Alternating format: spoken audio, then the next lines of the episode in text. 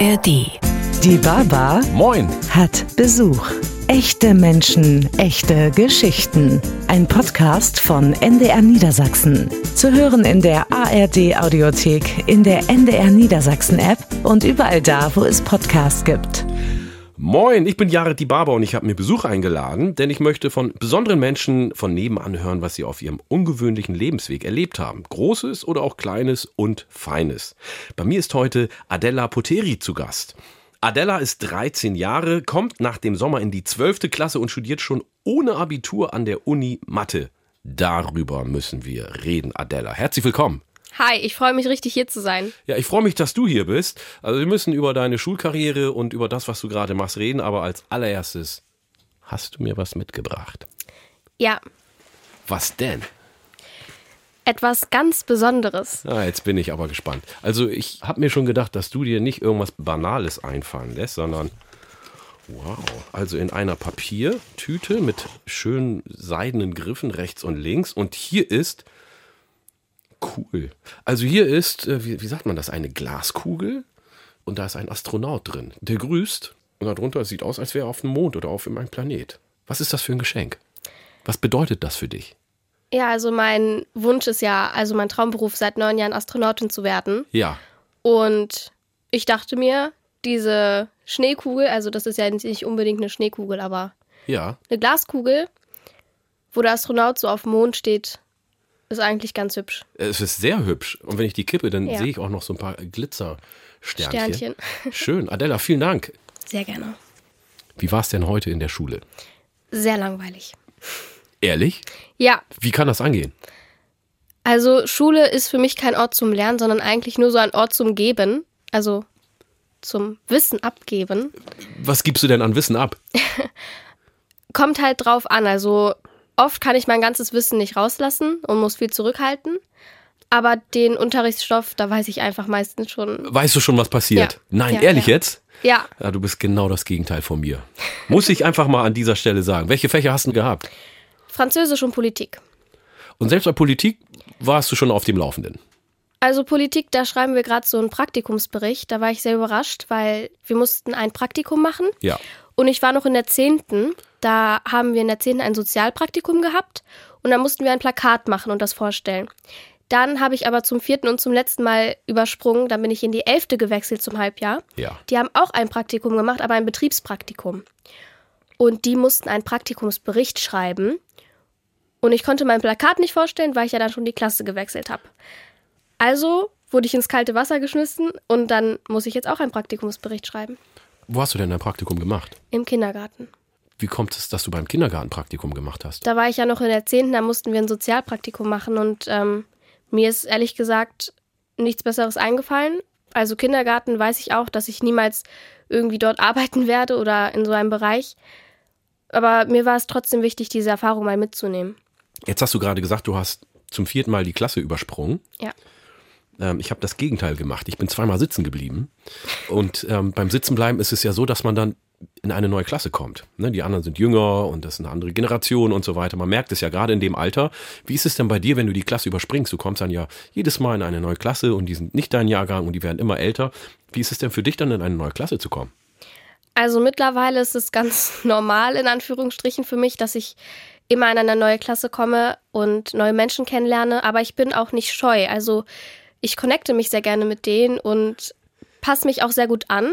Aber Achtung, da ist ein Unterschied, ob ich mich anpasse und ob ich mich verstelle. Also verstellen tue ich mich nicht.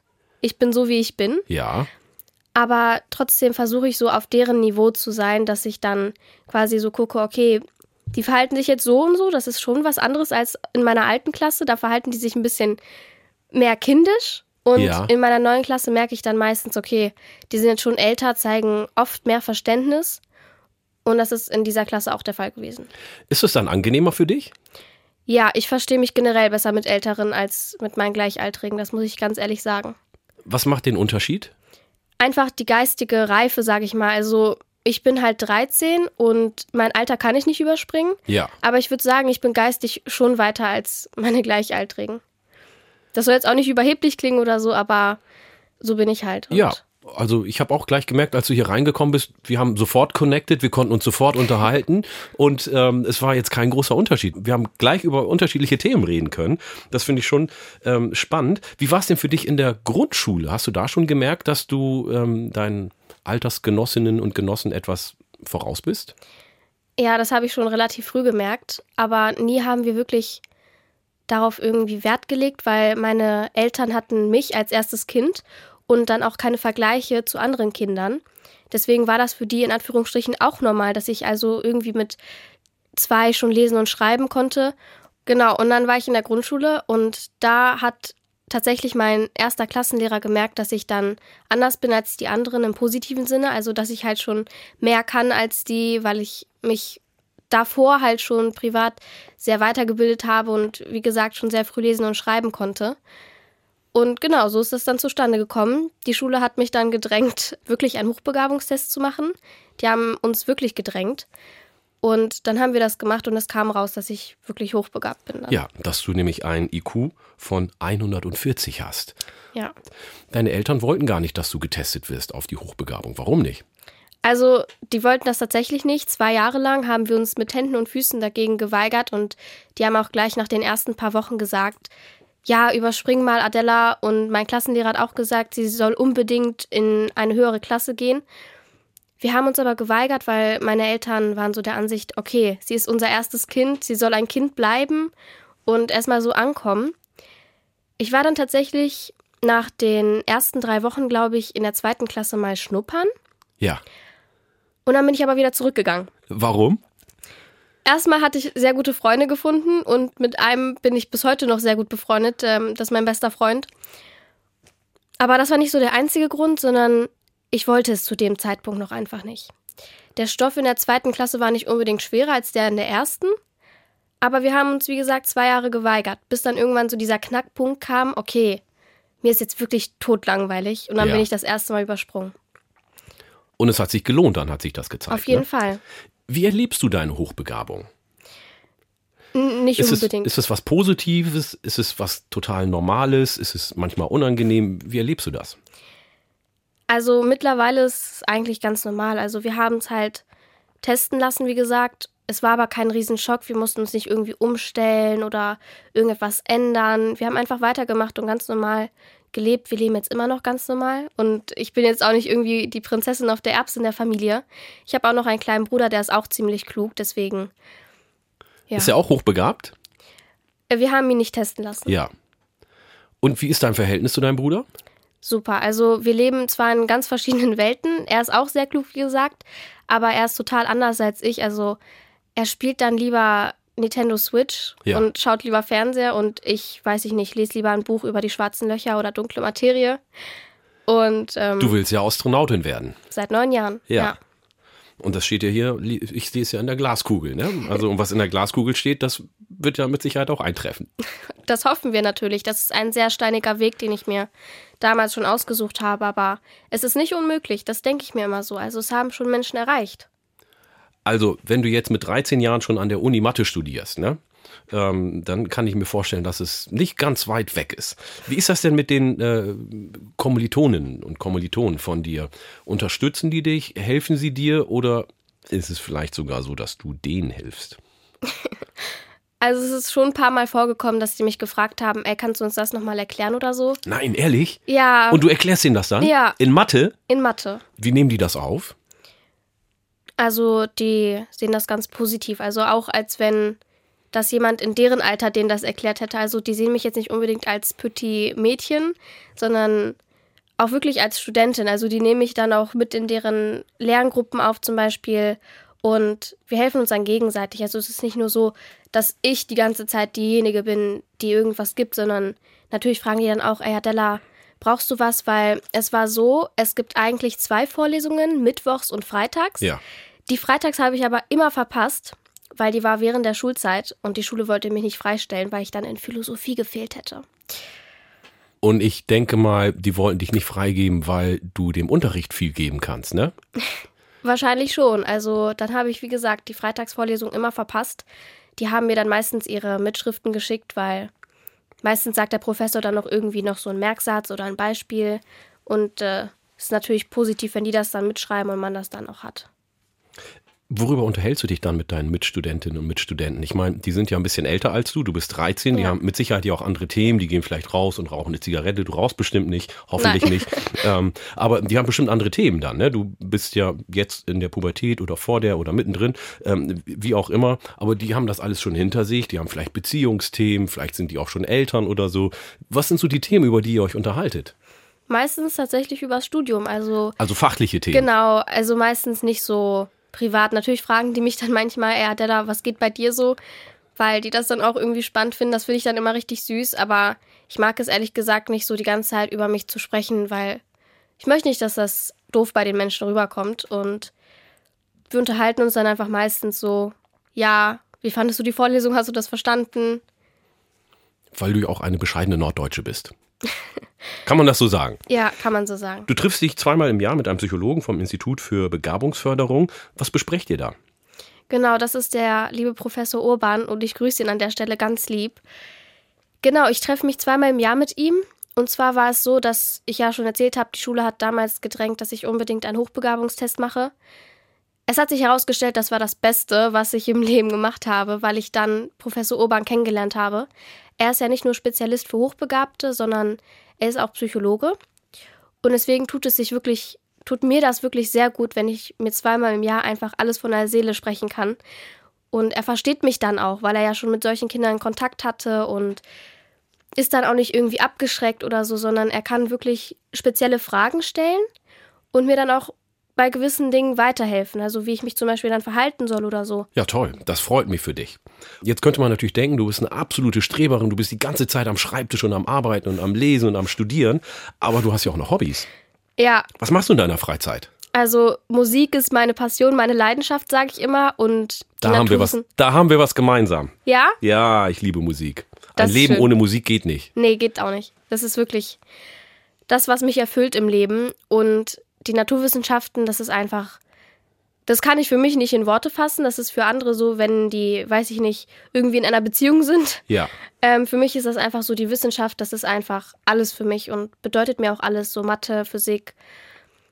Und genau, das ist das, was alle denken von mir. Ich bin eine Streberin, 24-7 am Lernen, das stimmt aber nicht. Nein. Also ich glaube, da spricht bei vielen auch so ein bisschen der Neid oder das Unverständnis, wie du das alles unter einen Hut kriegst. Ich meine, du gehst zur Schule, du studierst. Wir kommen auch gleich nochmal auf die Sprachen zu sprechen. Aber ich möchte nochmal kurz zum Thema Musik kommen. Ähm, was spielst du für Instrumente? Also ich spiele Klavier seit sechs oder sieben Jahren, Saxophon seit ungefähr drei Jahren und Gitarre spiele ich auch schon sehr lange. Also Und was spielst du für eine Musikrichtung? Klavier äh, spiele ich sehr gerne nach Gehör. Also Noten lesen kann ich auch, aber ich spiele viel lieber nach Gehör, zum Beispiel so meine Lieblingssongs. Meistens spiele ich aber auf Klavier tatsächlich Klassik. Also da spiele ich so gemischt alles. Äh, Gitarre eher Akkorde, Ja. wenn ich irgendwie so meinen Lieblingssong auch nachspielen möchte. Was sind deine Songs so, die du gerne spielst?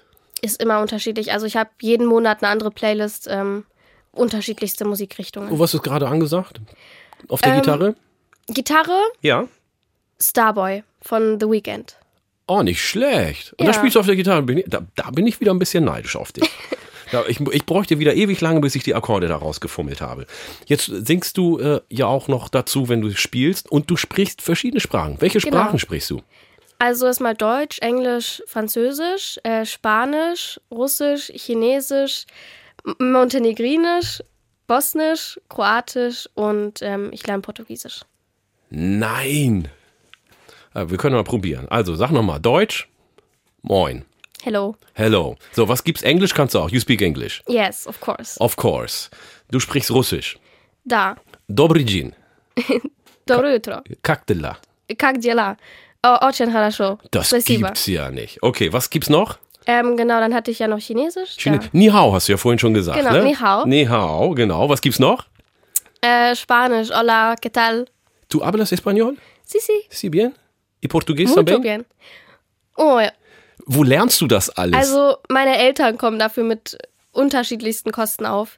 Und genau, also die versuchen mich wirklich zu unterstützen, wo sie können. ja. Ich lerne das online. Ich habe dann richtige Lehrer, also die mich dann auch online unterrichten. Ach, du hast richtig so Videokonferenzen Genau. und dann ist auf der anderen Seite eine Lehrerin oder Genau. ein Lehrer und dann schnackst du mit denen. Genau, zum Beispiel meine Spanischlehrerin, die ähm, ist eigentlich Argentinierin und die lebt auch in Argentinien.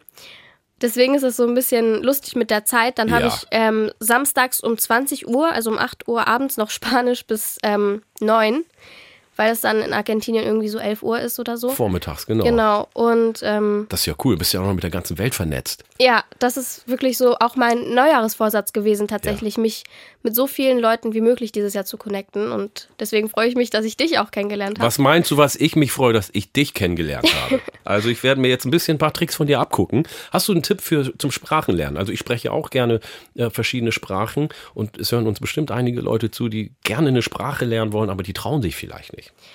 Das ist tatsächlich meine größte Angst bei Chinesisch gewesen, Ja. weil die Töne da sind so unterschiedlich. Also es gibt vier, nee, fünf Töne, wie man etwas aussprechen kann. Zum Beispiel gibt es, ähm, glaube ich, zigmal das Wort sch. Das kann man verschieden aussprechen. Zum Beispiel sagt man sch, sch, sch, sch. Also das heißt immer was anderes. Ja, ich habe es gerade rausgehört. Also vor allem dein Gesichtsausdruck ist ja auch nochmal ein unterschiedlicher, Ja, wie ja. du diese Laute bildest. Genau. Hätte ich vorher nicht gedacht, aber das ist tatsächlich so. Und mein größter Tipp ist einfach wirklich, dass man sich trauen soll, die Sprache zu sprechen und am besten auch noch mit Muttersprachlern Serien schauen auf der Sprache, die man gerne lernen möchte. Und ähm, lesen ist eigentlich auch ganz wichtig. Und was mit Chillen? Chillst du auch mal zwischendurch? Ja, natürlich Netflix und Chill. Ehrlich, machst du das? Ja, klar. Dass du auch mal irgendwie bresig in die Luft guckst und nichts machst? Ja, ich bin auch nur ein Mensch. Also ja. Wochenende, natürlich abends schaue ich meistens Film mit meiner Familie. Ja. Das ist ganz normal. Also ich bin nicht irgendwie komisch. Das ist gut. Jetzt hast du ja den Berufswunsch gehabt, Astronautin zu werden. Woher kam dieser Berufswunsch? Wann hast du den das erste Mal verspürt? Also ich war schon immer interessiert, so was ist das Sonnensystem, wie viele Planeten haben wir. Damals, als ich noch klein war, irgendwie so zwei oder drei, hat meine Mutter mich immer so geschaukelt und dann gesagt, oha Adela, du fliegst gleich ins Weltall. Und dann irgendwann hat es schon angefangen, ja Mama, was ist das Weltall eigentlich? Weil ich konnte ja schon wirklich früh äh, sprechen. Was ist denn das Weltall und so? Haben wir erstmal so Kinderserien geguckt, wo die dann so die Planeten vor sich hingesummt haben, so Merkur, Venus, Erde, Mars, Jupiter, Saturn, Uranus und Neptun. Und irgendwann habe ich dann so mit sechs Jahren mein Lieblingswissenschaftler das erste Mal seinen Namen gehört, Stephen Hawking. Ja, Und ich habe mit sechs Jahren schon angefangen, Bücher von ihm zu lesen. das ist ja krass. Also er hat zwei Kinderbücher mit seiner Tochter geschrieben. Mhm. Die waren eigentlich erst so ab 14, 15, also ich bin immer noch nicht in diesem Alter. Aber das hat mich einfach inspiriert und seitdem weiß ich einfach nicht. Also mein Kopf ist da einfach explodiert in diesem Moment, wo ich das erste Mal gehört habe, wie viele Theorien es gibt. So schwarze Löcher-Theorie, dunkle Materie, dunkle Energie, ist alles noch so unerforscht, ist alles nur so theoretisch und mein größter Wunsch ist einfach so Licht ins Dunkle da zu bringen. Und ich möchte unbedingt da weitermachen, wo Stephen Hawking und Albert Einstein aufgehört haben. Jetzt bist du 13 Jahre alt und hast den Wunsch, Astronautin zu werden. Was meinst du, wann wirst du soweit sein? Ich habe ja vier Klassen übersprungen. Ja, Alle fragen mich immer, ey Adela, chill doch mal, wieso machst du das alles? Es ist doch voll komisch. Und aber du hast ja dein eigenes Tempo. Für dich ist es ja kein Genau. Stress, oder? Oder bist du im Stress? nee, überhaupt nicht. Nicht, Das ne? ist- Du machst auf mich einen super entspannten Eindruck. Ja, so bin ich auch. Und der Grund, wieso ich immer so oft überspringe und alles so versuche schnell ähm, durchzumachen, ist, dass ich Astronautin werden möchte. Das ist deine Motivation. Genau, ich möchte einfach so schnell wie möglich die Schule hinter mich bringen. Das Ja. sage ich so, wie es ist. Das Studium auch Ja, so schnell wie möglich fertig. kann ich total verstehen. Dann muss ich noch meine Pilotausbildung machen, 1000 Flugstunden nachweisen. Ja, das braucht auch seine Zeit. Genau. Und dann muss ich erstmal noch Glück haben, eine Riesenportion Glück, dass ich da aufgenommen werde. Also es werden ja nur sechs Astronauten von irgendwie 200.000 Bewerbern angenommen. Und ja, wenn ich dann angenommen werde, nochmal drei Jahre lang Ausbildung. Das heißt, jetzt, wenn wir so rechnen, könnte es sein, dass du so mit Mitte 20, vielleicht Anfang 20 wärst du schon da, ne? Das hoffen wir natürlich alle. Ja. Wie ist die Konkurrenz? Konkurrenz ist älter. Ja. Natürlich. Also hast du schon mal einen Vorteil? Hoffe ich natürlich. Ja. Also ich hoffe auch, dass sich was an dem System ändern wird. Also mit dem Auswahlverfahren zum Beispiel, ähm, bis ich dann zum Beispiel fertig mit dem Studium bin oder so. Dass es alles nicht mehr so streng ist und man braucht wirklich schon gutes Training, um Astronaut oder Astronautin zu werden. Das heißt, du musst auch äh, sportlich Genau. ja auch sein. Ne? Machst du Sport? Ja, ich gehe zwei bis dreimal die Woche mit meinem Vater laufen. Ich schwimme sehr gerne. Wie viel läufst du? Ähm, unterschiedlich, so 10 bis 12 Kilometer mit ihm. Das ist nicht zu fassen. da müssen wir mal eine Runde joggen gehen, ne? Ja, sehr gerne. Das heißt, körperlich hältst du dich fit, geistig sowieso und dann, wenn alles klappt, könnte es sein, dass du Anfang Mitte 20 dann Astronautin bist. Du musst mir eine Sache versprechen. Ja, Wenn du Astronautin bist, musst. Du, musst du wieder zurück zu mir kommen und dann werden wir uns unterhalten. natürlich. Ich grüße dich persönlich aus dem All. Das haben jetzt alle gehört. Ich kriege einen Gruß persönlich aus dem All von Adela Poteri. Adela, was steht als nächstes bei dir an? Als nächstes, also heute ähm, werde ich erstmal nichts mehr tun. Ja, Ähm, höchstwahrscheinlich werde ich noch Zeit mit meiner Familie verbringen, also mit meinem kleinen Bruder, weil unter der Woche ist es immer richtig stressig bei mir, dass ich so Schule, dann meistens Uni, Musikschule, Sprachen und so. Und ähm, deswegen nehme ich mir trotzdem aber noch die Zeit, etwas mit meiner Familie zu machen. Adela, du hast mich nochmal richtig motiviert für die nächsten Aufgaben, wo ich nochmal einiges lernen muss. Also du hast mir nochmal richtig Lust aufs Lernen gemacht. Vielen, vielen Dank. Und du Sehr hast gerne. uns wirklich einen schönen Einblick in dein Leben äh, gegeben. Danke dir, grüß deine Eltern und deinen Bruder ganz herzlich. Adela Poteri, vielen Dank. Ich freue mich sehr. Und Sie zu Hause oder unterwegs am Radio, sage ich einfach mal, bis zum nächsten Mal. Mal sehen, wer dann vor der Tür steht, wenn es dann wieder heißt, die Baba hat Besuch. Die Baba Moin! hat Besuch. Echte Menschen, echte Geschichten. Ein Podcast von NDR Niedersachsen. Zu hören in der ARD Audiothek, in der NDR Niedersachsen App und überall da, wo es Podcasts gibt.